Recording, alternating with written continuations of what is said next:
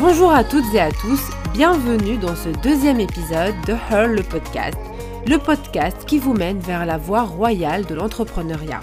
Aujourd'hui, nous allons parler du syndrome de l'imposteur.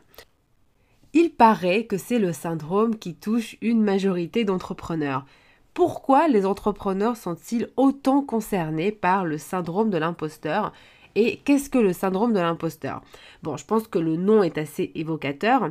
Le syndrome de l'imposteur, c'est lorsqu'on a tout simplement l'impression d'être un imposteur dans son activité, comme si on était même pratiquement un arnaqueur, c'est-à-dire qu'on on n'est pas à la hauteur des compétences qu'on prétend avoir ou qu'on prétend vendre.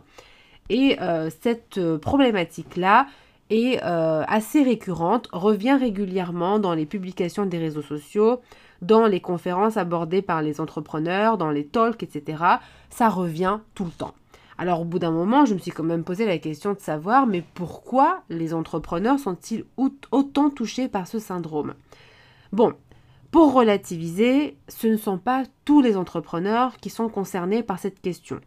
C'est principalement, en tout cas c'est assez évident je pense à, comprendre, mais c'est principalement euh, les euh, entrepreneurs qui sont prestataires de services, hein, euh, donc de manière indépendante hein, bien sûr, mais surtout de services intellectuels. Donc c'est les professions intellectuelles, donc par exemple les consultants, les coachs, les euh, les, enfin, tous les prestataires de services qui sont dans, ce domaine euh, de l'intellect, les, même aussi les, rédactrices web par exemple, parce que voilà, c'est un métier qui est en train de, monter, ou les rédacteurs web aussi, il y a des hommes qui sont rédacteurs web bien sûr. Euh, c'est un métier qui est en train de monter, donc forcément, il y a aussi pas mal de personnes qui, se, qui, disent être rédacteurs web, alors que dans les faits, elles ne sont pas encore formées aux techniques de la rédaction web. Bon, tout ça fait que euh, ce syndrome va monter et c'est aussi exacerbé par le fait que aujourd'hui, euh, devenir entrepreneur est devenu plus facile euh, d'un point de vue administratif. Hein, c'est beaucoup plus facile. Il y a des nouveaux statuts qui ont été créés. Euh, donc exit les sociétés avec tout leur, euh, tout leur formalisme.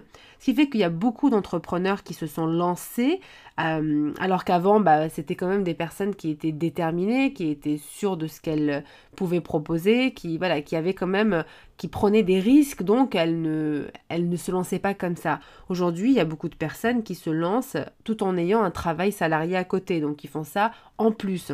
Donc ça va multiplier cet effet syndrome de l'imposteur parce que c'est le côté où on a l'impression de ne pas être à sa place. Alors, c'est pas en réalité c'est pas justifié, mais j'explique euh, d'où vient ce syndrome de l'imposteur. Dû aussi euh, la deuxième raison qui explique ce syndrome, selon moi, c'est euh, que c'est lié également au système dans lequel nous avons été éduqués. déjà le système scolaire et ensuite une fois qu'on quitte le système scolaire, on retrouve le système salarié. Alors dans le système scolaire, euh, c'était assez évident. Euh, on a des exercices, donc on est noté, et euh, quand on a la bonne réponse, on a le point qui nous confirme notre, notre compétence, ou du moins notre faculté de compréhension. Voilà. Donc on était récompensé instantanément par le professeur qui nous donnait le point pour nous expliquer que voilà, on avait bien assimilé la leçon. Pareil dans le milieu salarié, lorsqu'on arrive en, tant que salarié, ou en tout, cas on a un contrat euh, professionnel au sein d'une entreprise, ça peut être de l'intérim, du CDD, enfin peu importe, mais en tout cas on est dans un contrat avec une entreprise, donc on est subordonné, eh bien euh, c'est la même chose en fait, c'est le même système qui se reproduit. On a euh, des tâches qui nous sont données par les supérieurs hiérarchiques, on, fait les tâches, ces tâches-là sont corrigées ou alors approuvées, et donc on a un système aussi de récompense par l'approbation. J'approuve ton travail, je trouve que c'est très bien, ou j'approuve votre travail si vous êtes dans une culture d'entreprise avec le vouvoiement. Et euh, du coup, on est toujours un peu dans ce cocon où euh, on a une personne qui qui en tout cas en sait plus que nous par rapport à son expérience et du coup elle est là pour nous aiguiller et nous dire voilà c'est fait. Mais lorsqu'on se retrouve entrepreneur, eh bien, il n'y a plus ce système-là. les seules personnes qui pourront vous dire si votre travail est bon ou pas, c'est votre client.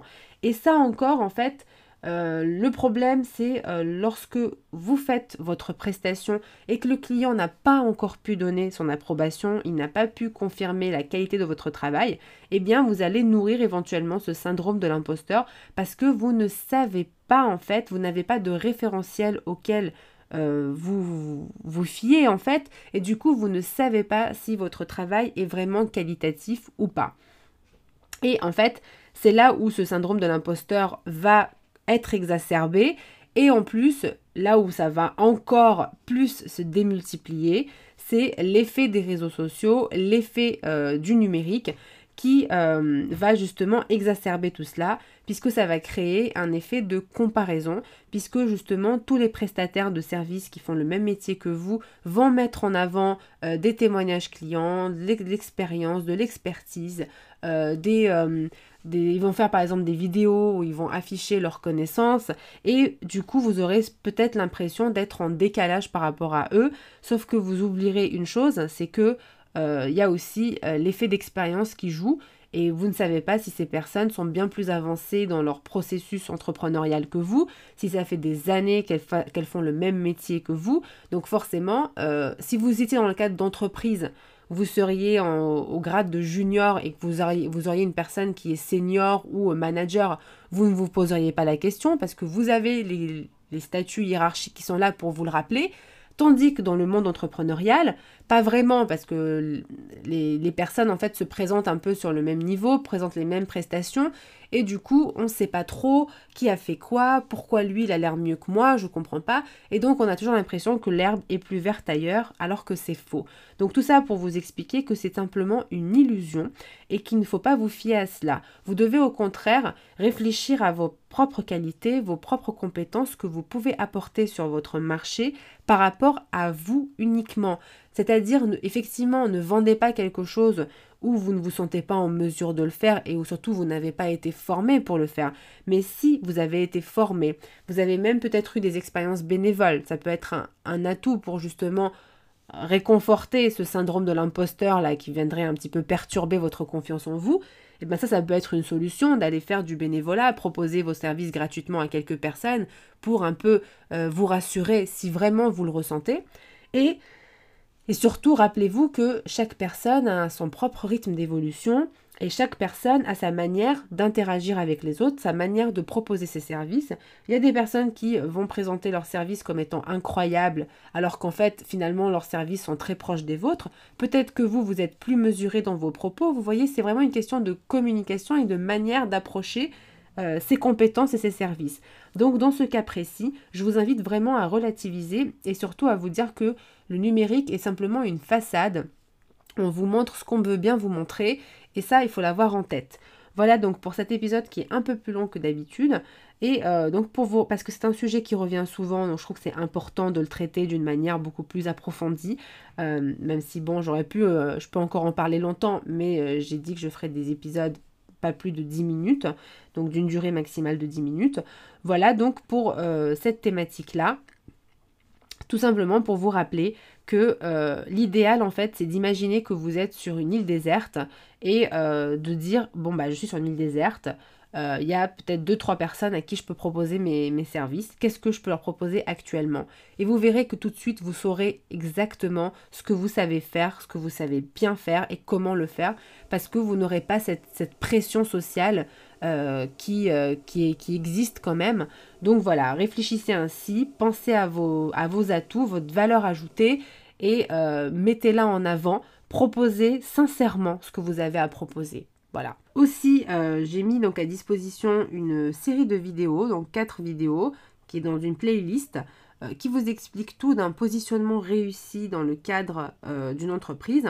Pour justement avoir une entreprise solide et pérenne, vous pouvez la récupérer en vous rendant sur le site bizbooster.com.